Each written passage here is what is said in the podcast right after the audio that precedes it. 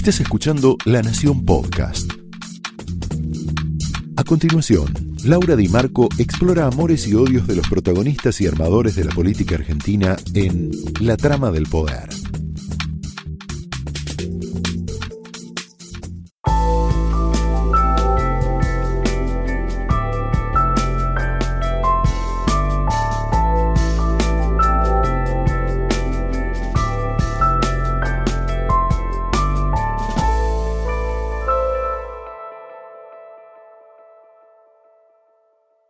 Hola, muy buenas noches. Bienvenidos a la trama de esta noche, donde nos vamos a meter en un tema picante, un tema que te va a dejar pensando, porque nos atraviesa a todos. Se trata de la mentira. Los argentinos y la mentira. ¿Por qué somos vulnerables a la mentira? ¿Por qué nos mienten? ¿Por qué mentimos? Eh, y yo digo la palabra mentira y tal vez se nos viene a la cabeza, a mí por lo menos lo conecto con los 12 años de relato kirchnerista en donde em, el discurso público estuvo plagado de falsedades tales como la Argentina tiene menos pobres que Alemania, em, diversas mentiras vinculadas a la supuesta industrialización de la Argentina, el genocidio de las cifras del INDEC, nos quedamos sin estadísticas, por mencionar solo algunos eventos que todos recordamos y que hicieron a, a esta construcción de la falsedad, que fue votada además tres veces, por lo menos dos, en el caso de, Cristina Kirchner. Hay una idea que hace la argentinidad, que es que mentir tiene alguna función estratégica. Es decir, la mentira nos sirve para conseguir algo que deseamos y que no podríamos conseguir a través de la verdad. En el caso, por ejemplo, del tema de las estadísticas truchas, Cristina Kirchner en algún momento decía, bueno, pero si todos van a truchar, truchemos nosotros también, ¿no? Obviamente ahí había toda una argumentación de por qué se mentía o por qué se ocultaba. El problema es, bueno, supongamos, aceptemos la premisa de que la mentira tiene alguna una funcionalidad estratégica. ¿Cuál es el problema de mentir? Bueno, el problema de mentir es que el grado de desarrollo de las sociedades está vinculado al grado de verdad que pueden soportar. De la misma manera que las familias, ¿no? que cualquier organización, pero en una familia el grado de verdad que tiene esa familia para afrontar sus problemas se vincula con su grado de salud mental. Si yo quiero correr una maratón, necesito saber cuáles son mis análisis de sangre correctos, ¿no? Lo mismo sucede con un país, necesito tener estadísticas confiables para planificar estrategias de desarrollo. Si yo falseo esas estrategias, si yo las trucho, es muy difícilmente pueda tener un esquema de país de desarrollo y una proyección de país en el futuro, ¿no? Planificar la Argentina de acá a 20 o 30 años. Eh, si vemos la relación que tienen los países más desarrollados con la mentira, vemos que la tolerancia a la mentira es mucho menor a la mentira pública. Hay menos espacio para tergiversar la realidad o hay mayores castigos para la mentira. Esta semana la presidenta Cristina, la expresidenta Cristina Kirchner lanzó un libro eh, cuyo título es muy paradójico, eh, teniendo en cuenta esto que estábamos contando recién. Se llama Sinceramente, Sinceramente, escrito de su puño y letra, sobre una tapa en un azul profundo que eh, se asemeja a un cuaderno Rivadavia. Es su forma de responder, pareciera que su forma de responder a la tapa de los cuadernos Gloria de, eh, de Oscar Centeno del chofer Centeno. Esta semana también circuló esta justificación a esa gran falsedad, a esa gran, ese gran fraude que es la corrupción pública. Eh, circuló esta, esta, argumentación que hizo Manzanares, del contador de los Kirchner, cuando contó que que la justificación de la corrupción era que los Kirchner le cobraban un impuesto a la patria por hacer las cosas bien. Aunque esté en su peor momento, Cambiemos, cuando la gente elige Cambiemos en el 2015, más allá del gobierno, elige un vehículo para ser más honestos. ¿no? Hay un, un grupo de la sociedad argentina que quiso en ese cambio tener un mayor contacto con la realidad. Y la realidad está llena de noticias malas económicamente para la Argentina. Tenemos un 32% de pobres, no, no, tenemos menos pobres que Alemania, como rezaba el, relato del kirchnerismo, pero solamente desde la verdad es desde donde podemos construir. se mete en, todo el tema de la mentira, el tema de las noticias falsas, de las fake news. Empezamos un año electoral y todo indica que vamos a tener muchas noticias falsas. Eh, esto tiene que ver con, esta idea de la posverdad, ¿no? Que, circula mucho esta idea de la posverdad, mucha gente no sabe bien de qué se trata. Es la idea de que en realidad la gente tiende a creer en lo que le resulta verosímil y no en hechos objetivos es decir, en aquello que cree previamente. Por ejemplo, esta semana hubo una fake news vinculada a María Eugenia Vidal, en donde se mostraba eh, el helicóptero oficial, el helicóptero que usa la gobernadora para moverse. Y ahí había una noticia, una noticia propagada por el kirchnerismo, que decía que una de las hijas de la gobernadora Vidal había usado ese helicóptero para ir a un recital con su novio. Bueno, esta noticia era falsa. Obviamente, eh, del lado de la grieta acá hubo predisposición en creer, eh, en creer en esa fake news. Hay una organización en la Argentina que se llama Chequeado, que la dirige Laura Sommer, eh, y es un grupo de periodistas que se dedican a verificar el discurso público. En general, cuando este discurso público se verifica, el resultado que arroja es que tanto la oposición como, como el oficialismo miente con distintas distintos grados, ¿no? Las mentiras tienen distintos grados. Tenés el secretismo, que es ocultar información. Por ejemplo, el kirchnerismo era especialista en secretismo, en blindar la información, que es, también un modo de manejar el poder. Tenés eh, ambigüedades, mentiras a medias. Eh, Macri es más afecto a ese tipo de, eh, de medias verdades, ¿no? Cuando, cuando cuando dice un discurso público, bueno, tapa algunas cosas, suaviza otras. Eh, de hecho, cuando, cuando asumió no dijo toda la verdad, en realidad no dijo la verdad, ocultó la verdad. Es decir, hay distintos tipos de falsear la realidad. Diana Cohen Agrest, la filósofa Diana Cohen Agrest, dice eh, que el perverso tergiversa la realidad y que el psicótico la niega es una buena definición para entrar en clima en la trama de esta noche, que tiene como protagonista a un psicoanalista brillante, que es José Abadi, que además mezcla muy bien lo colectivo con lo individual. Eh, te invito a entrar a una charla apasionante, apasionante, que te va a dejar pensando mucho en nuestra argentinidad, en nosotros, en nuestras familias, en nuestro país, en las decisiones que tomamos. Eh, Abadi se mete en todas estas cosas, en anécdotas grandes y pequeñas. La trama de esta noche empieza de esta manera.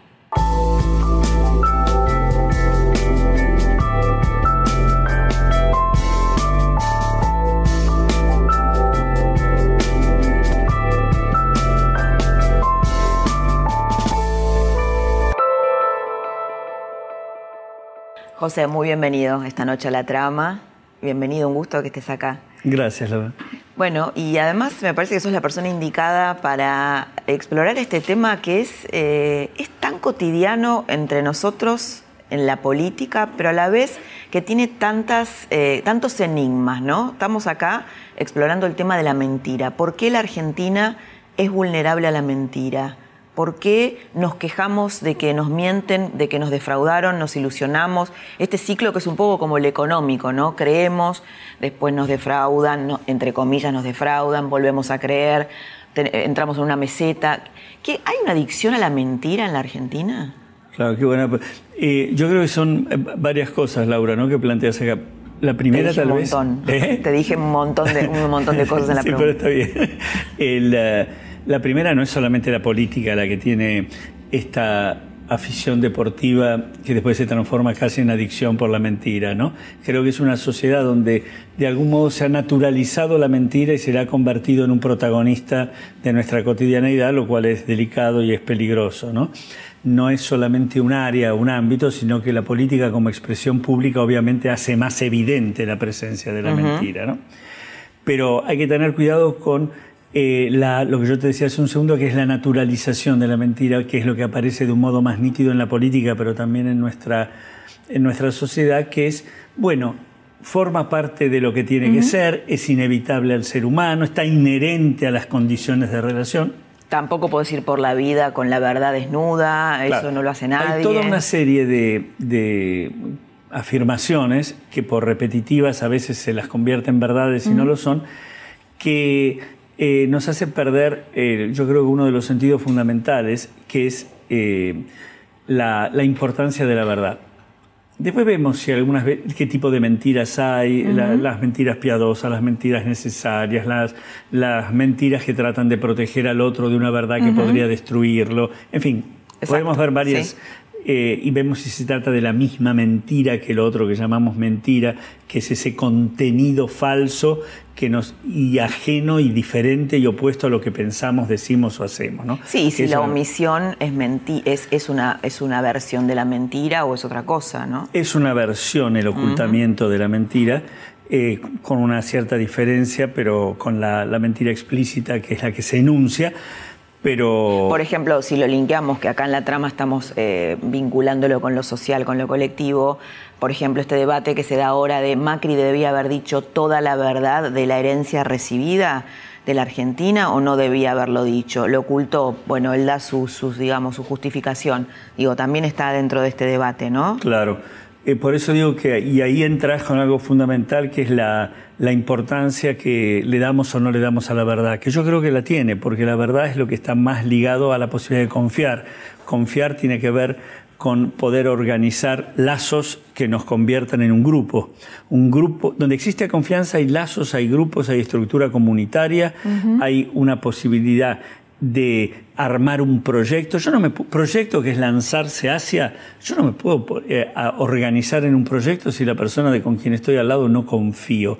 Si no tengo un lazo que me hace pensar que hay una norma, que la ley como entidad suprapersonal no está por arriba nuestro, de algún modo limitando y habilitando nuestro comportamiento.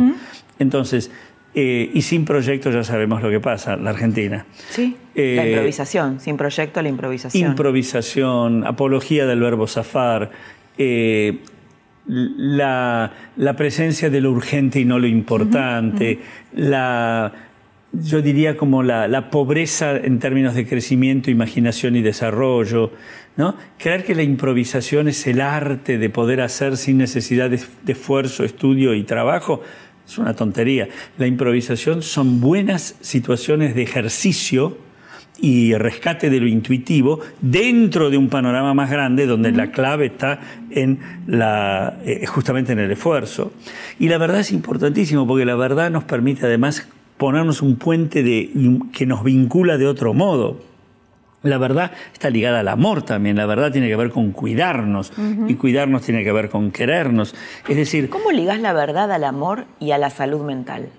Bueno, eh, la, mentira que crea la desconfianza, como estaría, digamos, como opuesto a la confianza, este, es, eh, la desconfianza nos crea una, una inseguridad, un sentimiento, Laura, de, de soledad eh, una versión, si vos querés, de distinto tenor, pero persecutoria frente a la vida, y al entorno y al otro.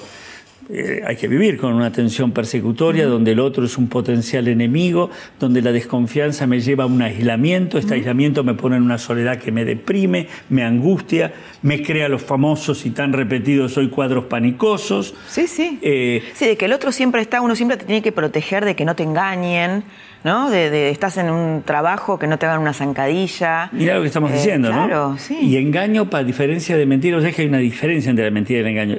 La, mentira tiene que ver con el contenido de lo que se dice que es distinto a lo que se piensa, se cree o se hace. El engaño mm.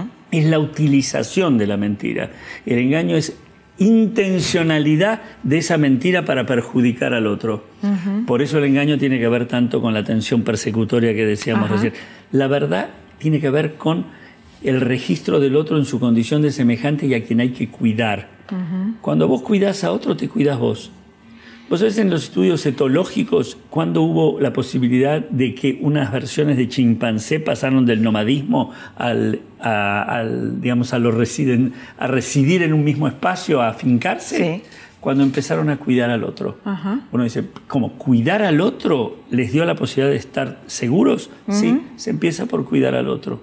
Bueno, vos planteás en un artículo, ¿no? Esto de no, la imposibilidad de los argentinos de considerar al otro un otro un semejante, lo ves en la calle manejando, por ejemplo, ¿no? Pareciera Tremendo. que el otro no es un semejante. Tenés que derrotar en la calle al otro para llegar dos segundos antes a un semáforo, algo así. Exactamente. El, eh, la idea de que eh, un semejante, que bueno, eso quiere decir, la, la- la- que el otro sea un semejante quiere decir que el otro es una totalidad incompleta como nosotros. ¿no? Todos somos imperfectos y completos, gracias a Dios, ¿no? Sí, sí. que es el único perfecto, por eso no se lo ama, sino que se lo venera. Solamente podemos amarnos los imperfectos. Entonces, el- desde un lugar de totalidad incompleta, cuando hay ese otro, podemos vincularnos con un orden de verdad y de proyecto. Cuando en realidad el otro se llama en psicoanálisis es objeto parcial, vale decir, es una parte que yo uso para algo, pero no es un semejante, como dirías vos. Ahí no podemos establecer ese vínculo ligado al proyecto, a la verdad, Claro, es un instrumento cuidado. el Es otro, un ¿no? instrumento. Eh, en palabras de Bar diríamos, somos eh, descartables. Te uso, y en la política lo vemos en la Argentina de un modo abrumador, Sí, claro. ¿no?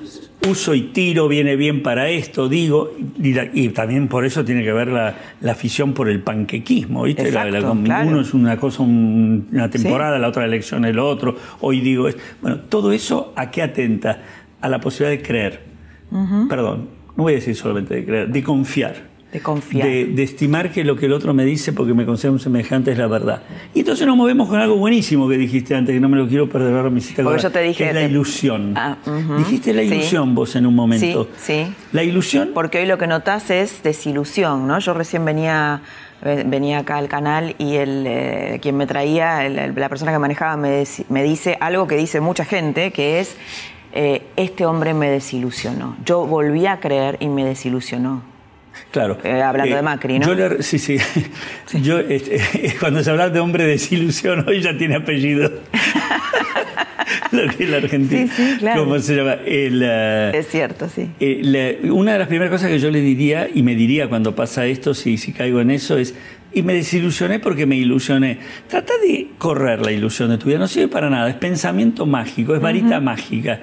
¿Te acuerdas cuando es creer que somos dotados naturales? Es todo ese disparate, ¿no? Los argentinos estamos condenados al éxito, toda esa versión de Sí. disparates. ¿Cómo se llama? Eh, el- la ilusión es un atentado a la sinergia entre el entusiasmo y la razón. Cree en la esperanza. Y tengamos eh, confianza más que fe. Tengamos una serie de convicciones que tengan que ver con algo que vamos a conseguir porque lo buscamos y esperamos que esto se pueda dar a partir de nuestro encuentro, de nuestro trabajo compartido.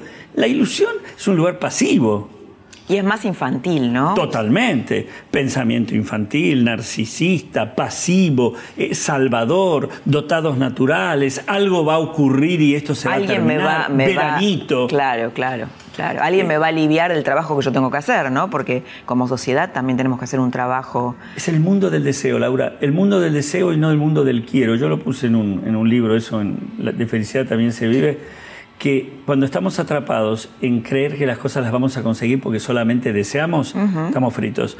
El- tenemos que convertir el deseo en el quiero. El guion que, que cambia el desear o que transforma el desear, que vale, pero como primera instancia, en el querer, es la voluntad si transformamos el deseo en el quiero, este, eh, dejo de estar en manos de la ilusión para convertirme en un, pro- en un proyecto de esperanza. Interesante lo que Hago decís. para lograrlo. Sí, porque además son palabras que tienen que ver con la madurez inmadurez, ¿no? O sea, vos estás conectando la ilusión con la inmadurez y la esperanza con una sociedad más madura, Claro. ¿no? Que se posiciona desde otro lugar. Y la sociedad más madura, Laura, si me perdonas un segundito, Sí. este, tiene que ver con la ética, con la moral cívica y que permite conformar una amistad cívica. Lo que yo llamo una amistad cívica significa la posibilidad de una comunidad. Eso es lo que vos llamas confiar, estructura de lazos, sin... Y aparte la gente cree que la ética o la moral, en términos de individual y, y grupal, es como un ejercicio de valores, pero perdidoso en términos de beneficio. Exacto. Es muy productiva la ética singular y grupal y la moral. Se gana con eso, no se Bueno, puede- yo creo que los comunicadores eh, también tenemos mucha responsabilidad en eso, ¿no? En, en transmitir eso. Por ejemplo, vos estudias historia y decís, uy, Belgrano, qué ético, murió pobre. claro. entonces vos decís, ética, eh, moral, eso es, eso es perdidoso. Qué notable esto que decís, ¿eh? Tenés razón. Eh, este, esta especie de causalidad este, que le damos un valor de, absoluto interesantísimo. Eh, era un tipo honesto, murió pobre. Claro. Eh, los honestos no pueden ser ricos. Tremendo. los honestos solo son, solo son aquellos que padecen y se sacrifican. Aparte confundimos sacrificio con esfuerzo. El esfuerzo, bienvenido. ¿El sacrificio por qué? Y el vivo zafa. El vivo zafa. Y aparte llama, y zafar si cree que es ganar. ¿Dónde se ha visto que zafarse a ganar? Bueno, por eso digo, me parece que todo eso hace la vulnerabilidad, el engaño de la Enorme vulnerabilidad. Y hace a tu primera pregunta, bajo a una de tus preguntas, que es, dijo, no dijo toda la verdad. Es decir, ¿qué se está diciendo ahí? Hubo una parte de la verdad que la ocultó. El ocultamiento como forma de la mentira es nos mintió. Eh, y sí, digamos, eh, desde el punto de vista de lo que sería el ocultamiento, no fue dicho todo lo que, toda la, verdad que estaba allí en juego. Verdad que los argentinos nos habíamos ocupado tenazmente ¿eh? y con gran talento en negar, porque había miles de cosas evidentes, como sigue habiendo en determinadas manifestaciones, que seguimos creyendo en ellas. ¿no? Eh, por eso, creer está bien hasta ahí. Después también, por favor, pensemos. Eh, y no decir toda la verdad es eh, no decir si vos querés la mentira en términos de lo que digo es falso, pero oculto una parte. ¿Por qué lo hizo?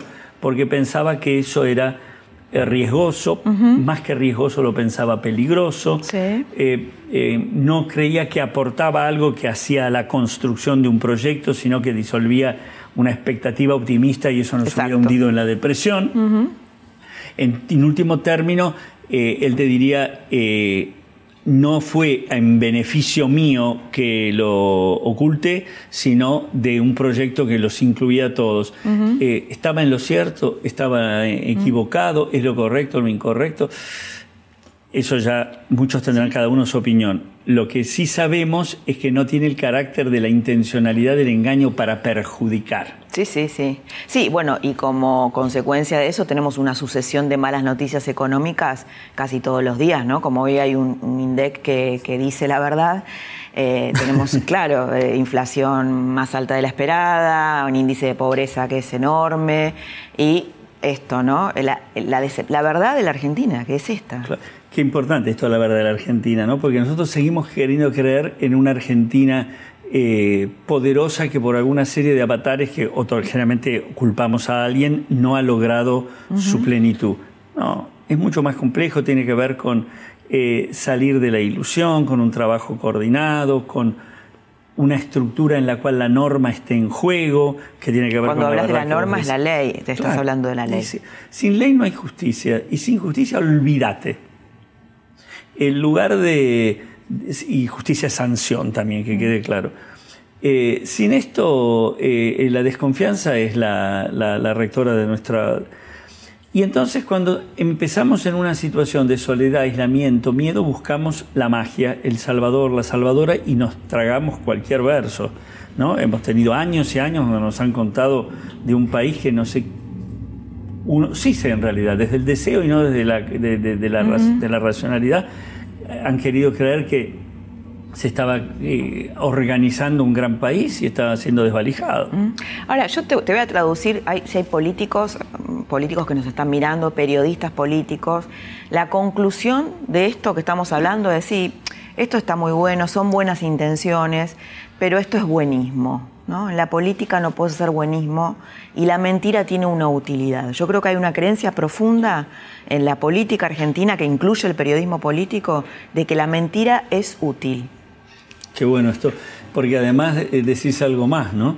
Decís, se confunde lo bueno con lo tonto y lo tonto con lo perdidoso. Sí. Ese es el buenismo, ¿no? Claro. No se puede ser una persona honesta, con valores, con un trabajo concienzudo, con la capacidad de razonar, de pensar este, y de admitir errores, de aceptar que a veces se pierde eh, e ir para adelante. Ese individuo, como juega con reglas claras, o en todo caso, digamos lo mejor, como acepta reglas suprapersonales, eh, está destinado al fracaso. En cambio, el mentiroso, el malo, entre comillas, como piensa en ganar, nos va a beneficiar a todos. No, el mentiroso piensa en ganar él.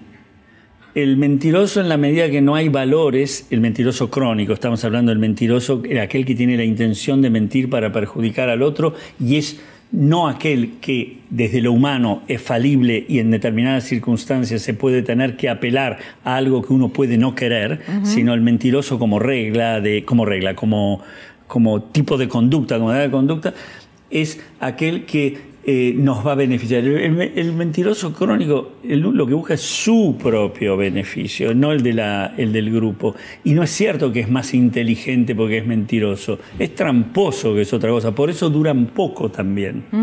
Que puedan ir teniendo descendencia es otra cosa. Que se regeneren, ¿no? Y debemos que se multipliquen.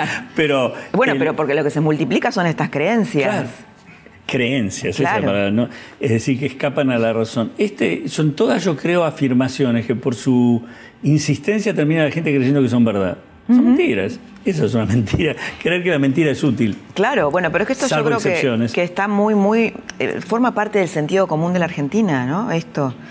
Eh, yo distinto, repito, Laura, ¿eh? Que en determinados momentos no haya que apelar a ocultar algo o a decir otra cosa porque lo que está en juego son valores más vitales que se destruirían en caso de que uno lo diga.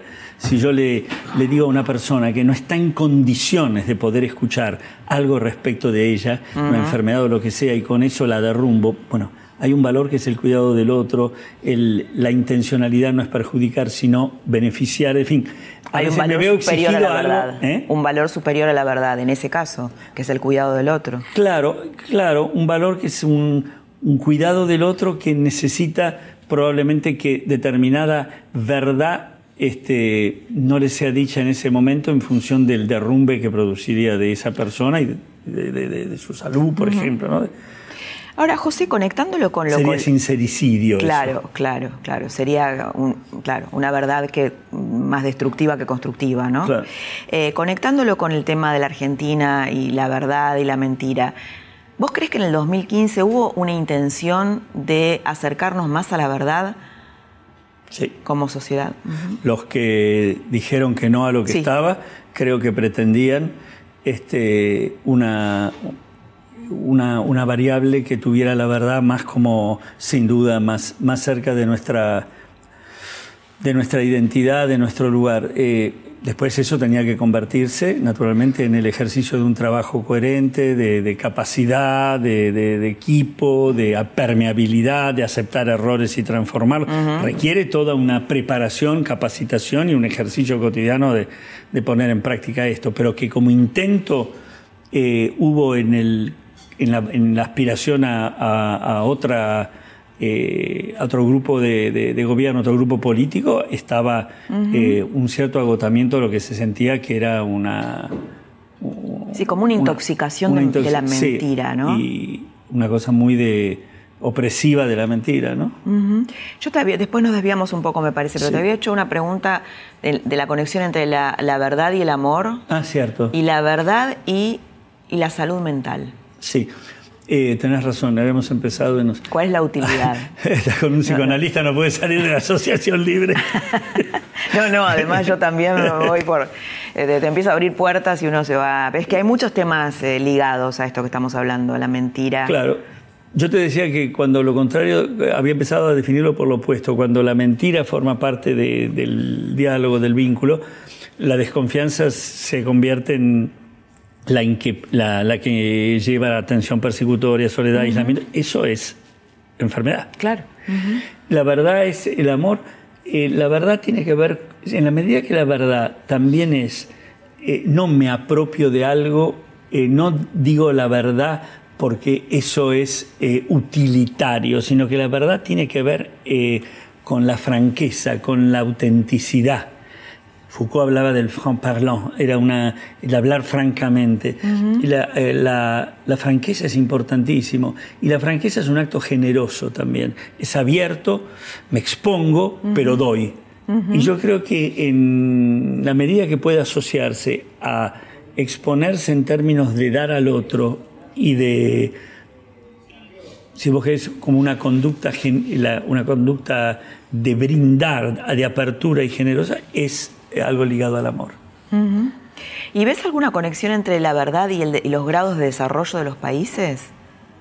Sí, porque la verdad está ligada a, este, a, un cierto ejercicio de la razón también, que tiene que ver, es razón, valores, tiene que ver con esa ética individual y pública, la moral eh, pública, eh, la amistad cívica, la verdad tiene que ver con eh, buscar el proyecto, es decir, buscar el progreso, la realización a través de herramientas posibles y no artificiales, que, no, que son mentiras, posibles. Y yo creo que la, la, verdad nos pone en, en la posibilidad de alcanzar algo mejor, porque tiene que ver con lo, insisto, con lo posible. La mentira es la ilusión que es hacer creer que lo imposible va a ser. Por lo tanto, lleva a la desilusión. La verdad, en la medida que pueda estar eh, presente como herramienta para buscar algo que deseamos y que queremos, sí, nos permite crecer obviamente, porque nos saca de, la trampa de la mentira. Pero la mentira es una gran trampa. Sí, bueno, uno por ahí se sorprende cuando tenés la posibilidad de viajar y, y pagás con tu tarjeta de crédito que no, te, que no te pidan un documento para constatar si la tarjeta no es trucha, ¿no? O en cosas más banales, si querés. El otro día yo escuchaba a una mujer que decía en estas aplicaciones de citas, parece que, parece que es distinto de lo que estamos hablando, pero tiene que ver. La gente no miente como se miente acá, en la edad, en lo que haces, ¿no? Yo digo, es un ejemplo que parece banal, pero que habla de una sociedad.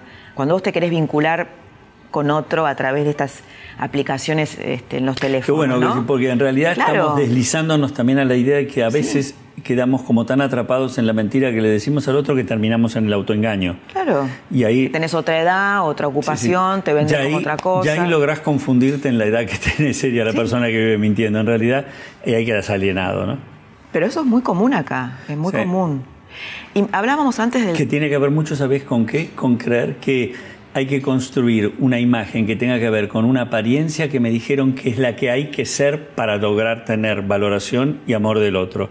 Entonces renuncio a quien soy para ser lo que no soy creyendo que así me van a querer. ¿Te imaginas que es, eh, el resultado es, se cae?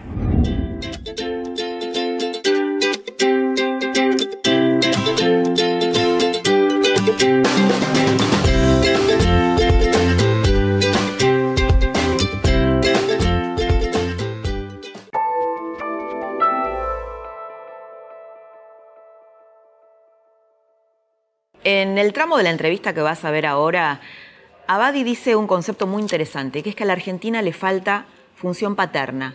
¿Y qué función paterna en el psicoanálisis? Es la idea de que un padre brinda las reglas, que ordena esa sociedad. Otros psicólogos dicen, la Argentina tiene mucha energía madre, por eso es una sociedad litigante, una sociedad que reclama, una sociedad que se victimiza. Lo escuchamos ahora. Vos antes hablabas de la ley y el castigo, ¿no? O sea, la consecuencia. La sanción. La sanción, sí. Eh, creo que también está muy ligado a, que en esta sociedad hay también una creencia de que el que las hace no las paga. Eh, tienen bastante. Claro. Son bastante realistas. No, no, claro, claro, sí, sí. Eh, claro, entonces por eso eso también te habilita a engañar, porque vos engañás y no tiene costo. La sensación de humillación que se siente cuando ves la impudicia con que se hacen ciertas cosas y no pasa nada, la sensación que uno tiene es eh, de humillación, de eh, falta de reconocimiento del propio esfuerzo, de expropiación de lo que es de uno en términos de valores morales y de bienes materiales. La ausencia de sanción es Está permitido hacer cualquier cosa si tenés los recursos para después tapar el acceso a la verdad y a la justicia. No hay república, se olvida. No, no, claro. Sí, el tema, me quedé pensando en esto que decías de la norma, ¿no? De que para nosotros la norma no significa mucho, la ley. Eh, hace un tiempo, creo que no debe haber cambiado, eh, una encuestadora que es Poliarquía hizo una encuesta sobre qué pensaban los argentinos de la ley, si respetaban la ley, cuál era el grado de, respeto frente a la ley. Y la mayoría decía que sí, que respetaba la ley en tanto esa ley no los perjudicara. buenísimo. Eso es una radiografía de la corrupción, porque ¿qué hace el corrupto? Bueno, Salto la ley porque como me perjudica. Genial. Eh, este, y aparte te das cuenta cómo es la personalización total de la noción de la ley. La ley es suprapersonal, no es personal. Es como, eh, ahí no se puede estacionar, mm, pero bueno, son cinco minutos. ¿Qué les puede molestar que yo estacione? Yo estacione. ¿No? Es el narcisismo. No. La norma, aparte es interesante, porque la norma es la internalización de la prohibición. Quiero decir, primero hay una prohibición. Si haces esto, tenés un castigo. Después, cuando una sociedad progresa y madura, no hace falta que esté la prohibición, te hago la multa si haces la, infracción, sino que no la hago porque yo pienso que hacerla no solamente está mal para eh, el otro o para una ley suprapersonal, sino que también me perjudica, porque aparece la idea de la desconfianza, etcétera, etcétera. Entonces la norma es mi propia eh, conciencia crítica. Cuando hay esto, la norma permite la confianza entre nosotros. Eh, cuando solo nos movemos en términos de prohibición, es simplemente cuidarnos de que no nos haga la infracción el tercero que está afuera. Mm. Y en un lugar donde además el tercero que está afuera es pasible de ser este, eh, corrompible, ¿no? El, eh, como un niño, ¿no? Como, no, hay, no, hay, no, hay, norma. Por, lo interesante es que si en un semáforo, por ejemplo, mm. luz roja, 12 de la noche, fila de 4 o 5 coches, eh, hay una cierta inquietud. Uno de ellos dice, ¿cómo tarda este semáforo? El semáforo tarda lo de siempre, pero no hay nadie que pasa. ¿Hay cana? No, no hay nadie. Este, no sé, boom, y me va. Los coches de al lado uno va a decir, qué increíble, este tipo pasó con luz roja, ¿no? Qué vivo que es, ¿no? Uno va a decir qué vivo, otro, che, qué, qué watch, qué cosa. Otro, pero ninguno va a salir del coche diciendo alarmado de que un marciano entró en la ciudad. Es decir, ninguno va a, decir, ¿qué? No te puedo creer. ¿Lo vieron? ¿Era un hombre? Es decir, porque no hay norma. Eh, no hay el, lo posible y lo imposible. Está ligado a la norma en términos de lo cultural, social.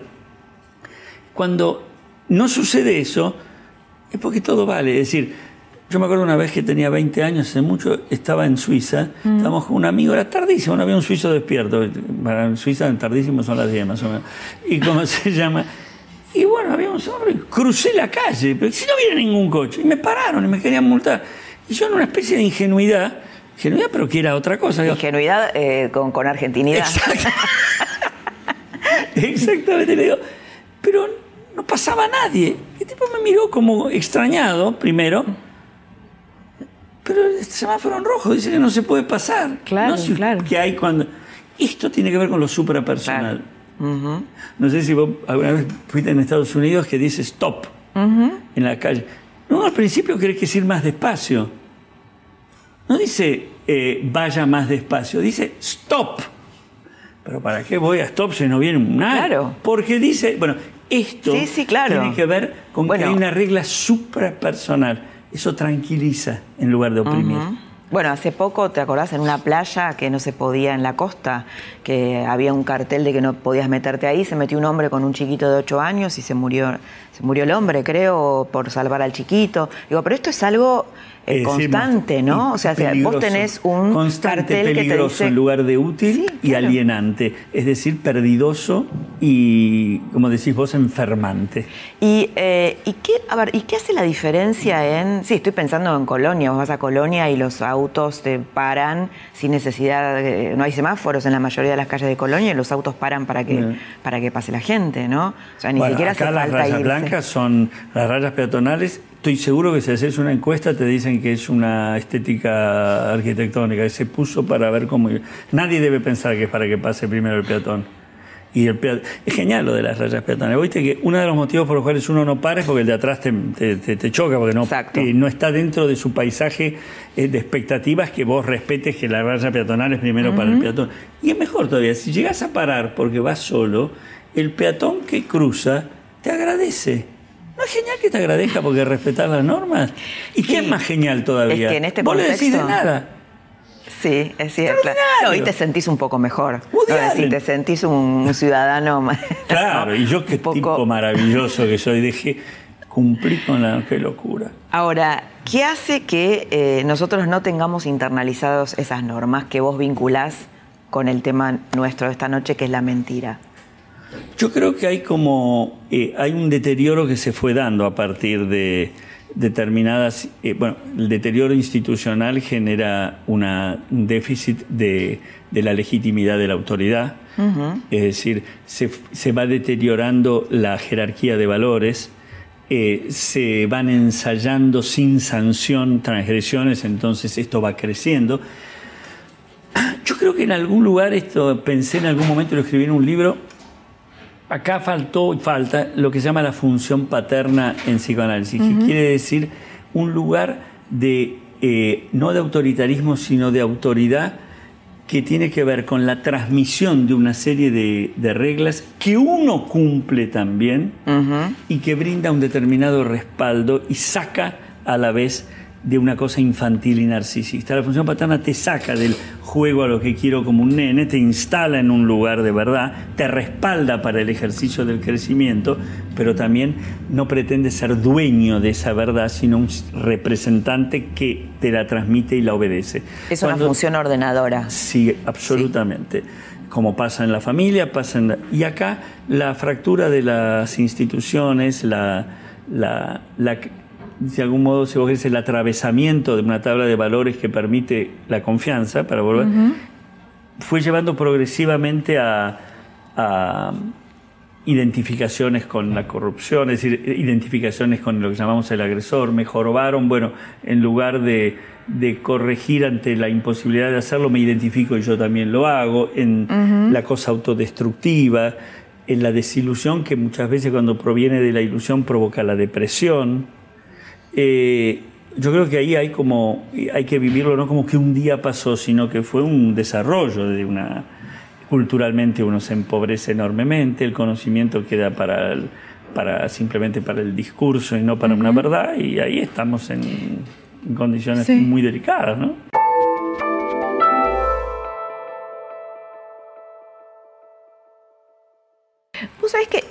Tengo una, hipótesis, a ver qué pensás eh, con respecto a cómo se construye. Me parece que también hay en la Argentina, sobre todo en la clase media argentina, esta necesidad de dar una imagen eh, hacia afuera que no se corresponde con la realidad. ¿no? Esto, estos déficit fiscal constante que tiene la Argentina, si vos lo, lo conectás con lo micro, es familias que gastan por encima de sus posibilidades. ¿Para qué? Para el afuera. Mm. Yo muchas veces pensé, no sé qué pensás, no, sí, eso obviamente. ya, voy a arreglarme el tema de, de, de, cómo se armó la Argentina, ¿no? Con la inmigración, con inmigrantes que venían a hacer la América y que tenían una necesidad de que les vaya bien para justificar ese sacrificio de haber, haber haberse desarraigado, ¿no? De, mi hijo el, doctor, del progreso, de necesitar mostrar hacia afuera. No sé si tiene que ver, pero muchas veces lo pensé así. Vos sabés que yo creo que los inmigrantes en realidad, eh, lo que vos señalás es cuánto pudo haber un enraizamiento con esta tierra y sentirla desde un lugar de amor por lo propio que la lleva a través de la verdad y del trabajo a defenderla, o cuánto hay usufructuarla, eso es lo que vos De usufructuarla y también, sí, y también de la necesidad de justificar el desarraigo de haberte venido a otro país y que realmente esa movida valió la pena. Y, necesito mostrarte esos, esos logros y tal vez exagerarlo. Pero si no me enraizo, también pienso que estoy allá en lugar de acá. Mm, soy de allá, no soy de acá, sería. Este, voy a volver. No hay el, el enraizamiento en la tierra de uno lleva eh, a, que lo, lo que es casi te diría así, a que lo público es privado. Porque acá lo público no es privado. Acá se puede romper un banquito de una plaza creyendo que rompes algo que no es tuyo. Exacto. Absurdo, es tuyo, es público. Pero eso tiene que ver con cuánto esto es. Lo, público es de todos, tiene que ver con el enraizamiento. Vos sabés que también tiene que ver esto, que bueno, esto que dice, con, yo, yo creo, me puedo equivocar, que acá falta una historia, pero con minúscula, como una especie eh, de, no te digo cuento, sino de, narrativa. Narrativa, una narrativa. De narrativa que nos dé una cierta trascendencia, que tenga una cierta mística con minúscula que nos otorgue una especie de, unidad, eh, de integración, no de unidad distinta. Cuando eh, Augusto eh, ya convertido en Augusto, deja de ser este, el, sobrino de Julio César para ser ya un emperador y se hace llamar Augusto, eh, había invadido Grecia, los griegos no eran sometidos, que los griegos los habían cautivado los romanos, tenían como un lugar de eh, imposibilidad de ser dominados. Entonces lo llama mecenas Augusto, que sería el que hoy sería su secretario de Cultura, digamos. Y le dice, Mecenas, ¿me decís qué está pasando en Grecia? Estamos allí, les mandamos las legiones y los legionarios dice, se ven cautivados por los griegos en lugar de poder someterlos. Y parece que Mecenas dice, estamos en un problema. Dice, es que esta gente es libre. Dice, explícame, le dice Augusto. Y le dice, tenían un tipo que les escribió la Ilíada Después vino la Odisea. Ellos creen que descienden de héroes, de los dioses. Tienen una teoría de que Grecia está atravesada por un proyecto de creación de mundo. Es muy difícil. Tienen una unidad donde no sienten que es simplemente carnalidad temporal. Claro, como, como en una relación de pareja que tiene una historia larga, ¿no? Tenían un relato que los unía. Claro. Y Augusto tiene una cosa muy interesante. En lugar de decirle mandale más legiones y liquidalos, dijo algo muy interesante. Le dice a Mecenas, conseguíme cheque alguna de la gente, de los, porque él tenía un movimiento cultural este, importante en la época de Augusto, eh, que alguno de los muchachos que tenemos este, nos escriba algo como la Ilíada. Parece que Mecenas le dice, bueno, Horacio está muy bucólico, Vidio está con sus cosas de amor. Tengo, Virgilio, le dice. Sí, pero Virgilio es muy mal humor, le dice. No, pero explicarle que quiero que no ponga ningún personaje del poder actual ni ningún nombre propio. Hable del legionario, del campesino, del ciudadano se escribe la Eneida. Y la Eneida otorga, desde una antropología, de investigación antropológica, social, cultural, la anécdota, la historia que permite que empiece un nivel de trascendencia del Imperio Romano. Qué bueno, porque además eh, lo que hizo fue en vez de envidiar lo que habían hecho los griegos, admira, admiró eso y lo tomó. Exactamente. ¿No? Genial. ¿Qué es lo que no hacemos nosotros? Totalmente. La sociedad, argentina, la clase media urbana de, nuestro país es terrible. envidiar no es tener lo que el otro tiene también, sino que envidiar es que al otro le falte lo que uno no tiene. Sí, destruir, desear que el otro Porque admirar es bueno. Porque si admiro, yo tengo curiosidad. ¿Cómo hace Laura Di Marco para hacer este programa? y lo tiene? Ah, ella entrevista, escucha desde allí. Qué peor. Quiere decir que no conviene aprender esto. Lo aprendo y después lo hago. Exacto. Y gano yo también. Y le quité al otro. No, si ya no hay una sola torta. Claro. Es, decir, la es una mirada de escasez. Crece. Claro. Sí, bueno, tenemos creo que esas creencias invertidas, ¿no? Es admiración y aprendizaje están aliados. Claro, claro. Fascinación y envidia Es como tuvo este logro, seguro que algo malo hizo, algo espurio, y ojalá no lo tenga más. Exactamente. E, esto, este es el pensamiento. Y el resentimiento es mm, una cosa tremenda, porque el resentimiento te hipoteca, es decir, te ocupa, como un ejército enemigo ocupa una ciudad, y el resentimiento ocupa tu yo, te saca tu parte de tu, de, tu auténtico yo y estás como capturado en un... Eh, entre comillas, envidia, odio, bronca, etcétera, que en lugar de permitirte permeablemente aprender y crecer, lo único que pretende es destruir, porque el resentimiento también tiene que ver con la incapacidad de, condenar por un lado y sancionar, como también en algún sentido de, si se puede y te parece, de perdonarlo. Y si no lo perdonas, por lo menos que la condena y la sanción no estén ocupando tu yo de manera que te inhiba tu propio desarrollo. Claro, y que te quite energía, ¿no? Que te, quite una energía enorme. José, para cerrar esta charla larga, fascinante, me, encantó la intensidad, todas las cosas que bueno, todos los recorridos que hicimos. Vos hablaste de la función paterna. Perón o Alfonsín, o bueno, si vamos a los caudillos también, pero digamos, la historia relativamente reciente, ¿no ocuparon una función paterna? Eh, yo creo que Alfonsín y Perón son, o el Perón inicial y Alfonsín son muy distintos, ¿no? Alfonsín, sí, sí, sin duda. Sí. Este, Alfonsín no, no, me parece que no pretendió presentarse como el padre omnipotente. Eh, pretendió e intentó de ser representante de un proyecto de respeto por de democracia, de aprendizaje. Creo que más allá de cómo le fue en alguna de sus historias, no eh, apareció como la esperanza de un proyecto democrático después de las de los genocidas, ¿no? De, sí, claro, Claro. Sí, sí. Eh, Perón devino, no sé cuánto por él, cuánto por en la pretensión de o, se lo convirtió en un mito más que en, pero en un mito no como mito útil, sino en una, idealización, diría, en un todopoderoso. Cuando eso sucede, este, es delicado, eh, estamos frente a una infantilización de la gente, a una omnipotencia que si se la cree quien la, la protagoniza o la encarna para peor, deja en una, para mí, en una situación de inmadurez, más allá de los muchos progresos que hubo en, en términos sociales en las primeras presidencias de Perón. ¿no? ¿Y Macri? Macri tiene, tuvo que ver con una expectativa de cambio. En este momento creo que está, se lo ve como un individuo eh, insistiendo, pero alguna gente duda de que esa convicción esté ligada a una permeabilidad para captar lo que está pasando. Macri yo creo que tiene, voy a decirte dos cosas que son delicadas, pero las voy a decir. Más allá de que puede ser, un, no, no, no, lo conozco como persona en términos profundos como para decirlo esto o no, eh, creo que está intentando llevar adelante un, un proyecto en el cual él cree. Él piensa que esto es lo que va a transformar la Argentina pre en la Argentina post, digamos, como cambio. Eh, pero tiene un problema en la comunicación este, importante desde lo psicológico, te diría. Sí, sí, eh, la forma como lo comunica, que tendrá que ver con su estructura caracterológico, lo hace aparecer muy como eventualmente encerrado en su convicción o diciendo, pero no escuchando lo suficiente. No empático. No empático. No empático. No hay la vivencia de la gente que está escuchando. Y el escuchar con qué en un momento de crisis es fundamental, con la compasión.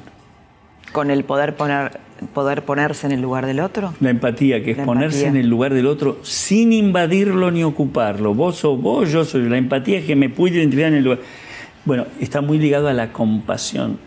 A veces vos no pretendés, o yo no pretendo, si estamos en una situación de carencia, que me salves en dos minutos. O... Pero más allá de la idoneidad de un método o de un proyecto o de lo que sea, algo de lo que lo hace más viable al esfuerzo, en este caso de la Argentina sí, al sacrificio también, parcial porque sería para algo mejor si fuera correcto el camino, pero necesitas de la compasión. ¿Qué quiere decir? Esa humanización que me permite a mí vivir junto con vos, sin ser vos, el transitar por, por, el, por, este esfuerzo.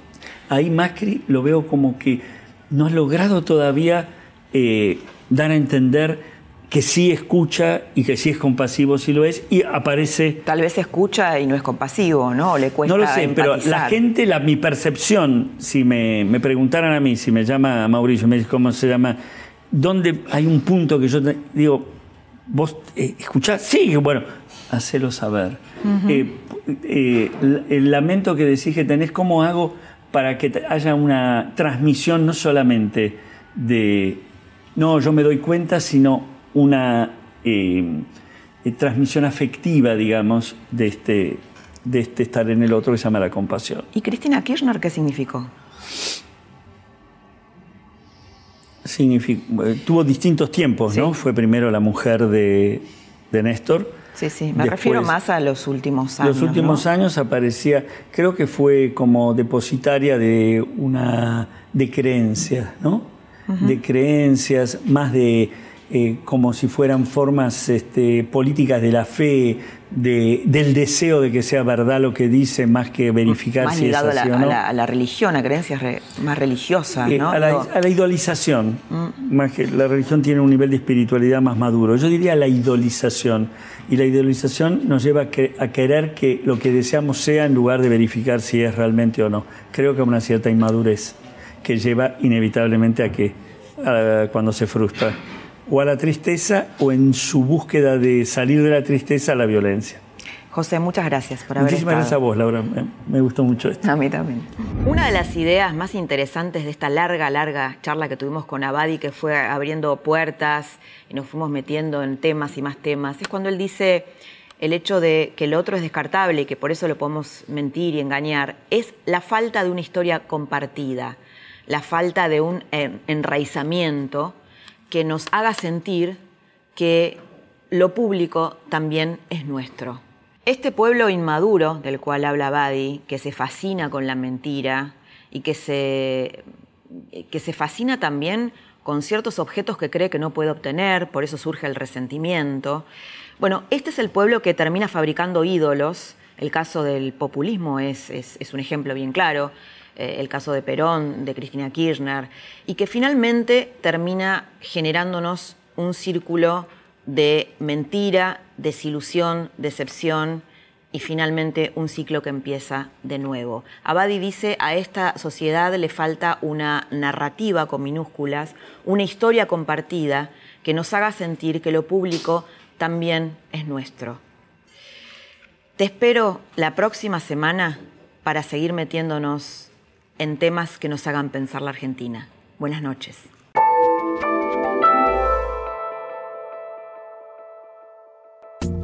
Esto fue La Trama del Poder con Laura Di Marco, un podcast exclusivo de La Nación. Escucha todos los programas de La Nación Podcast en www.lanacion.com.ar. Suscríbete para no perderte ningún episodio. Estamos en Spotify, Apple Podcast, Google Podcast y en tu reproductor de podcast favorito. Seguí escuchando La Nación Podcast.